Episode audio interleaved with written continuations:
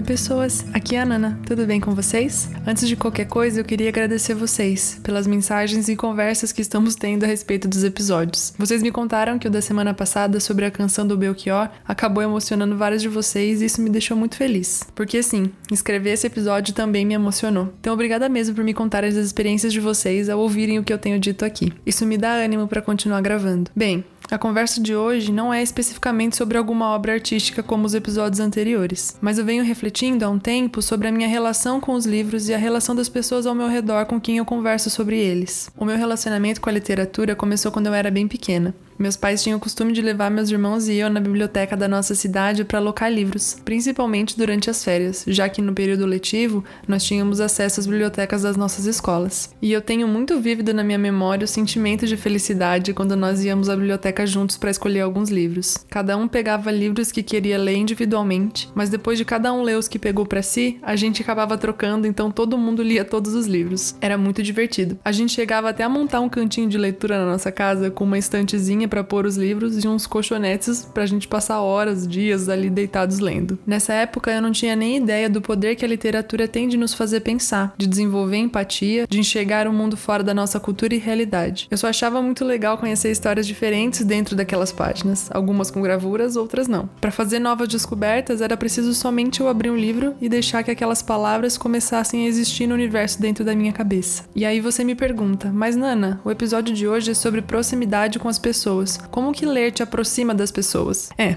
Realmente, ler é uma atividade que se faz normalmente sozinho. Eu, pelo menos, tenho uma certa dificuldade em ler livros em grupos ou clubes de leituras, porque eu gosto muito de ler quieta no meu canto, criando vozes para os personagens dentro da minha própria cabeça. E no momento da leitura, eu realmente me distancio das pessoas. É um momento que deliberadamente eu escolho passar só. E para dificultar um pouco essa história, eu sou uma pessoa mais introvertida do que extrovertida, então, por natureza, eu já tenho uma pequena dificuldade em me aproximar das pessoas. Inclusive, esse podcast aqui me ajuda muito a ser um pouquinho menos introvertida. Enfim, depois que eu leio um livro, eu normalmente quero conversar sobre ele, sobre os temas que ele aborda, como eu fiz aqui, inclusive, falando sobre Os Miseráveis. E deixei todo mundo com vontade de ler um livro de quase duas mil páginas.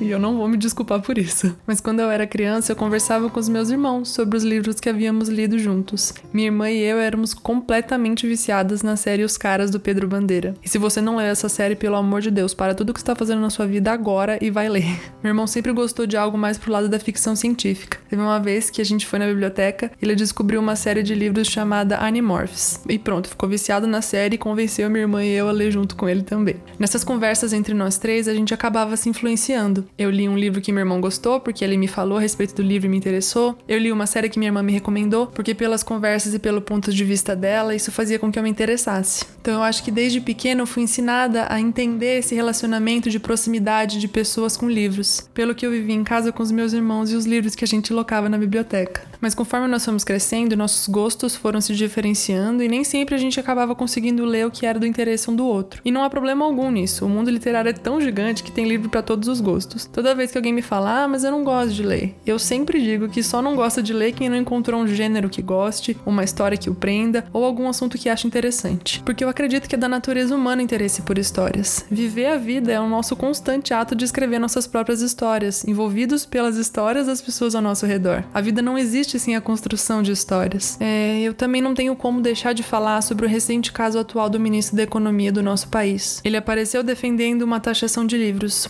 usando como defesa de sua pobre, mas nada inocente opinião que livros são produtos de elite. Portanto, se taxarem, quem já os compra poderá continuar comprando. Nesse episódio eu tô aqui para contar sobre a aproximação entre pessoas que os livros podem causar, como causam na minha vida. Eu comecei esse podcast aqui por causa das conversas que tive nas minhas redes sociais a respeito de livros. Discutir ideias, expor opiniões, ouvir o outro, são coisas muito importantes que a literatura me ensinou e ensina diariamente. Então é muito problemático quando uma pessoa diz que livro é produto de elite, porque conhecimento não deveria ser limitado por classe social. Existem pessoas morrendo mundo afora para fazer com que o acesso ao conhecimento seja um direito de todos os seres humanos. Então, quando uma pessoa de cargo tão alto no nosso governo diz que não vê problema nisso e que, inclusive, está querendo piorar a situação, me demonstra que ele sabe sim o valor e o poder que uma pessoa com acesso ao conhecimento pode ter. Ele obviamente quer reduzir ainda mais o público que tem o privilégio de ter livros em suas casas. E como meu ponto aqui é falar que a literatura aproxima pessoas, acredito que esse também é parte do problema que o governo não quer enfrentar. Pessoas discutindo ideias, pensando por si mesmas, tendo empatia, ganhando e dando voz. Tem um livro que eu gosto muito, chamado Fahrenheit 451. Ele é uma distopia e retrata um mundo onde é proibido ter livros, porque basicamente, num resumo aqui, o governo tem medo de um povo que desenvolve seus próprios pensamentos. Acho que não preciso explicar mais sobre essa pequena comparação que eu fiz aqui, né? Eu não quero transformar esse episódio numa discussão política ou qualquer coisa do gênero,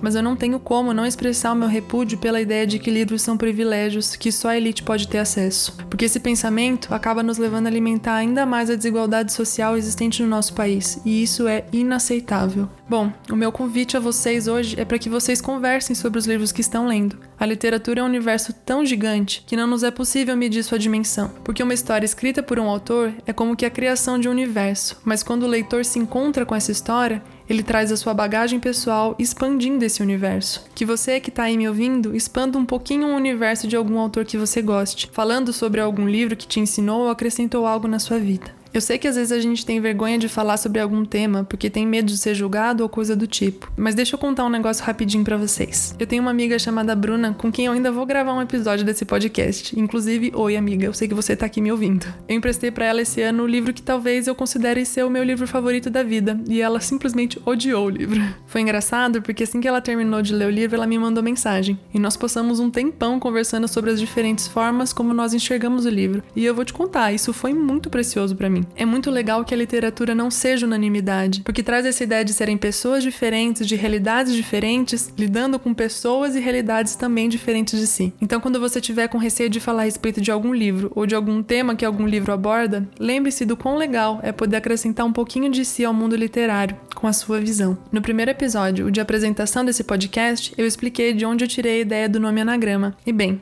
tem totalmente a ver com esse tema de hoje, com os universos que criamos a partir das reflexões que fazemos ao lermos palavras que, nesse caso, estão dentro dos livros. Ler me aproxima constantemente das pessoas, me ajuda a desenvolver conversas e até empatia ao ouvir o que o outro tem a dizer. Tem um texto de um pastor que eu gosto muito, o Emílio Garofalo, que ele fala da importância que ler ficção tem na formação de um pastor, dizendo a respeito do poder da literatura de treinar o nosso coração para encarar as realidades da vida, nos tornando seres mais empáticos ao lidar com pessoas pessoas. Eu sou uma pessoa que gosta muito de aprender. Tô sempre tirando lições dos meus relacionamentos com as pessoas, dos acontecimentos na minha vida e no mundo, e eu acho que a leitura é um dos caminhos que todo mundo identifica com mais facilidade a capacidade que tem de nos trazer um aprendizado. Então, sim, eu posso dizer com tranquilidade que a literatura me trouxe grandes amizades e me ensinou também a ouvir o outro e me treinou também o coração para lidar com as diferentes realidades da vida. Eu espero que vocês reflitam também sobre o que os livros trazem às vidas de vocês. Eu compartilhei um pouco do que eles trazem para mim,